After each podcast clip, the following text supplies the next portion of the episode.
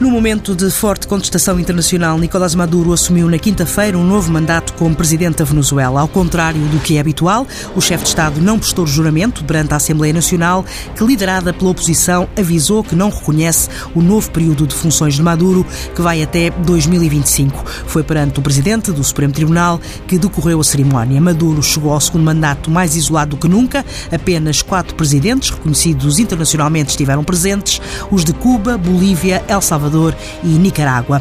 Os principais países do mundo decidiram não enviar ninguém à cerimónia de posse porque não reconheceram os resultados das presidenciais. Maduro não se esqueceu disso no longo discurso em que várias vezes enviou mensagens aos Estados Unidos e aliados.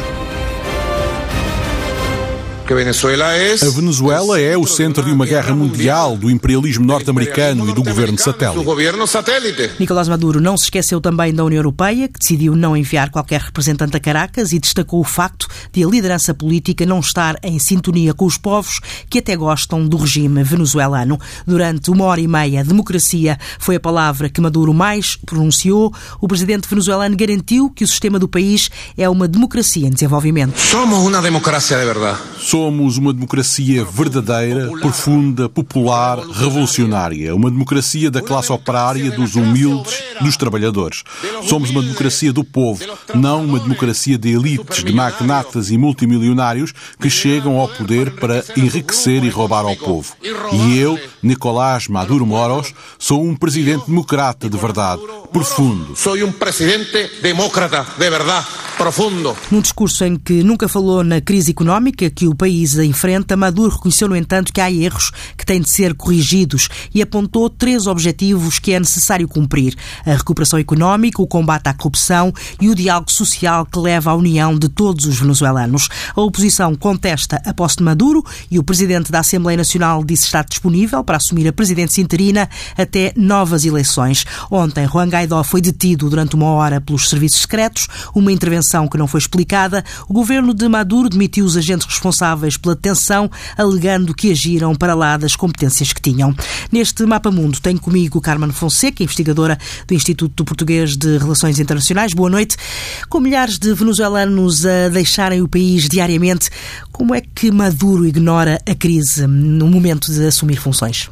Bem, na verdade, uh, Maduro só consegue desenvolver uh, a política ou, ou não desenvolver uma política uh, para a sua população justamente porque consegue ignorar os problemas que o país tem. Portanto, não é totalmente de estranhar que no seu discurso de tomada de posse, digamos assim, ele não faça referência referência a, a, isso, porque muito provavelmente também não tem soluções, não teria soluções para resolver os problemas que assolam a, a Venezuela, que vão desde a crise económica, que vão desde a crise social, humanitária, uma, uma crise política também, e portanto o, o não discurso de Nicolás Maduro relativamente à situação na, na, Venezuela, creio que tam, tem também muito a ver com essa uh, falta de respostas e de capacidade de resolver uh, os, próprios, uh, os próprios problemas. para além de que a própria situação na, na Venezuela e, e o relatório do, do Latinobarómetro do ano passado caracterizou a América Latina, o ano 2018, como anos horríveis da, da América Latina. e isto acaba também por ser uh, um reflexo, uh, ou por estar bastante espelhado naquilo que foi o ano de, de 2018 uh, e que já vem mais para trás da própria, da própria Venezuela. E, portanto, de facto, aquilo que se vive na, na Venezuela é absolutamente catastrófico, é desolador olhar para, para aquele país e para aquelas pessoas e percebermos que muito dificilmente, num curto espaço de tempo, muito provavelmente a situação não, não, irá ficar, não irá ficar resolvida e, portanto, não é, não será durante este segundo mandato de Nicolás Maduro que a situação se vai resolver ou que se comece sequer a ver alguma luz ao fundo do túnel. Maduro um, apontou a recuperação económica como uma das metas prioritárias e também prometeu que levava o país em direção à prosperidade. Durante todo o verão assistimos às medidas que ele foi tomando para tentar combater a crise sem, sem qualquer resultado. Agora, eh, mais isolado do que nunca, eh, vai ser ainda mais difícil um, ehm, conseguir uh, pôr o, o, país de novo ehm, nos carris. Eu acho que sim. Aliás, uh, ainda voltando a, a, essa, ao discurso de, de Nicolás Maduro e à, à ausência uh, relativamente ao grande problema, aos grandes problemas que, que se vivem no, no país, é preciso também notar que, uh, e no verão nós tivemos também essa, essa percepção, o tipo de políticas, o tipo de medidas que o Presidente ia implementando eram completamente desajustadas uh, da realidade. Portanto, parecia que ele vivia uh, noutro mundo, noutro país, numa redoma de vidro, isolado daquilo que eram os problemas da, da população. Inclusivamente as medidas económicas que foram sendo implementadas durante o verão foram essencialmente medidas cosméticas cosméticas uh, que não tiveram qualquer efeito uh, imediato ou, ou, muito e muito provavelmente não vão ter qualquer uh, efeito a curto prazo. Um, e, e, agora ele inicia este segundo mandato justamente com um grande uh, isolamento uh, diplomático. Se durante uh, este ano e até à, à tomada de posse existiam poucas uh, afirmações uh, relativamente uh, de outros países relativamente ao afastar, a um afastamento diplomático relativamente à, à Venezuela, com esta tomada de posse, e o Grupo de Lima veio precisamente fazer isso, em que um conjunto de países da, da região vem demonstrar a sua oposição relativamente à tomada de posse de, de Nicolás Maduro, portanto não reconhecem, ah, não reconhecem como, como presidente e isto, ah, logicamente, ah, terá um impacto também na condução da própria política por parte de, de Nicolás Maduro. Por outro lado, portanto, se se se verifica o início deste segundo mandato com um maior isolamento diplomático de, da Venezuela um, e com esta afirmação por parte dos países vizinhos um, relativamente uh, à situação, portanto, de condenação daquilo que se vive na, na Venezuela, uh, nós depois temos também uh, um outro conjunto de, de atores que têm sido aqueles que, na realidade, têm permitido que uh, a Venezuela ainda esteja viva, digamos assim, uh, que é o caso da China, da Rússia, da Turquia, que nos últimos meses começou também uh, a dar sinais de uma maior aproximação relativamente à, à, à Venezuela. No caso da China e da Rússia, essa aproximação está baseada essencialmente na questão do petróleo.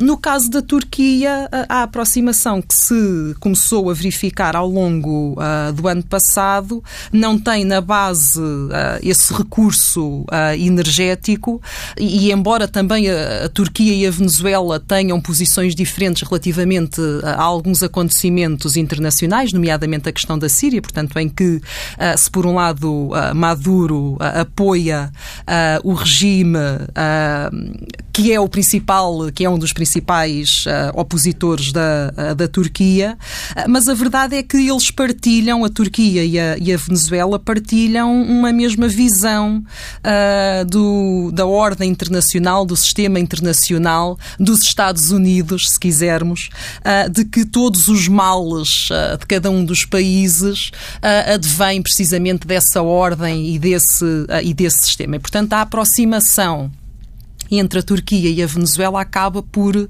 ter a sua, a sua sustentação nesta uh, visão.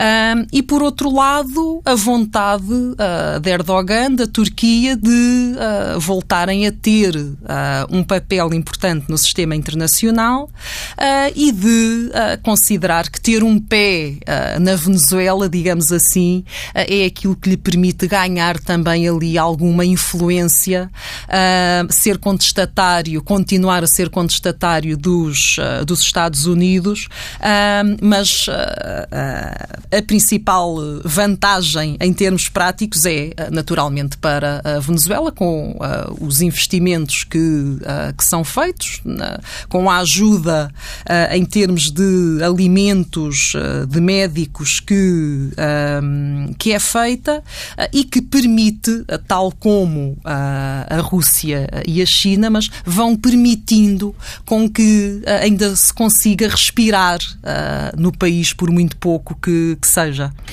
Como é que a oposição pode capitalizar este isolamento uh, de Maduro, se é que pode? Uh, exatamente, o outro ator, digamos assim, uh, desta, uh, desta equação reside precisamente na, op na oposição venezuelana. A oposição tem um, um peso importante. Um, Porém, Maduro tem beneficiado também da própria desarticulação uh, e da própria uh, falta de unidade uh, dessa, mesma, dessa mesma oposição. há dias, um, um, uma análise no New York Times dizia justamente que qualquer governo, por mais fraco que seja, não existindo, não tendo oposição, acaba por consolidar-se. E, na realidade, isto tem sido eh, aquilo que Maduro tem beneficiado uh, na, própria, na própria Venezuela, não apenas agora com o início deste, deste mandato, mas ao longo uh, destes, uh, destes últimos anos a oposição existe, digamos assim, mas ela é muito fraturada, é muito fragmentada e seria necessário uma resposta unida, uma resposta consolidada por parte desta, desta oposição. vamos ver como é que a Assembleia Nacional, o novo presidente da Assembleia Nacional, vai conseguir gerir também tudo isto. Ele uh, também tem tido um discurso bastante ah, crítico, bastante duro. Aliás, uh, o próprio Nicolás Maduro tomou posse perante uh, o Tribunal e não perante onde tem os maiores apoios e não perante a Assembleia Nacional, o que seria o que é a tradição e, portanto, o, que é normal, o que era normal acontecer ser um, aquilo que. Um, Uh, mais do que uh, o isolamento uh, diplomático, um, a oposição dizer, acaba por estar relacionado. A oposição pode beneficiar justamente ou pode ser apoiada, se, aqui, se, se assim quisermos, por esta pressão regional que o Grupo de Lima, por exemplo, tem vindo a fazer. Ou seja, isso pode gerar alguns efeitos positivos na, na ação da própria oposição. E depois outro, outro aspecto que eu creio que também é importante ressaltar tem a ver com, e que é um ponto uh, contra o próprio uh, Maduro, tem a ver com a própria oposição dentro uh, dos apoiantes, digamos assim. Existe ainda um, uma facção dos chavistas que não são totalmente favoráveis às medidas, à política,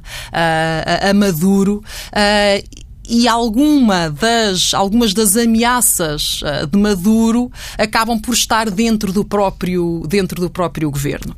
Será necessário os militares mudarem de lado para que a oposição tenha alguma eh, possibilidade, já que Maduro já mostrou que não está disponível para ceder um milímetro uh, de poder?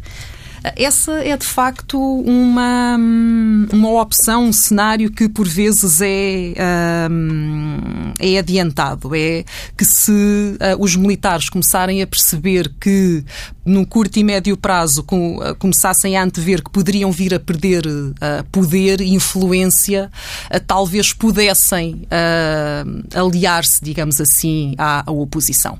Neste momento isso ainda não é totalmente visível, portanto os militares não têm qualquer dado que lhes permita perceber que uh, de hoje para amanhã a oposição toma o poder e, portanto, eles sairão perdedores uh, desta, desta jogada. E, portanto, enquanto a própria oposição não começar a dar sinais de que efetivamente poderá conseguir derrubar Maduro e, e, consequentemente, os militares perceberem que ficarão numa situação menos positiva, eu acho que até aí não mudarão de lado facilmente. Foi a crise uh, que levou um, as relações de, de, da Venezuela com os países vizinhos a azedarem. Por exemplo, quando assumiu funções pela primeira vez, Maduro uh, elogiava a cooperação com a Colômbia, dizia mesmo que sentia um clima de irmandade. Agora um, reforça a presença militar na fronteira, uh, há muitas ameaças de parte a parte. foi a crise que fez hum, o azar do relacionamento diplomático? Eu acho que não só, mas também. Uh, por um lado, uh, existe de facto a percepção de que uh, a Venezuela tem um problema, não consegue resolver esse problema e, as, e, tem danos colaterais e tem consequências que extravasam o próprio país tem consequências nos países, nos países vizinhos. Uh, o êxodo, digamos assim, uh, da população, a saída de venezuelanos do, uh, do país é enorme.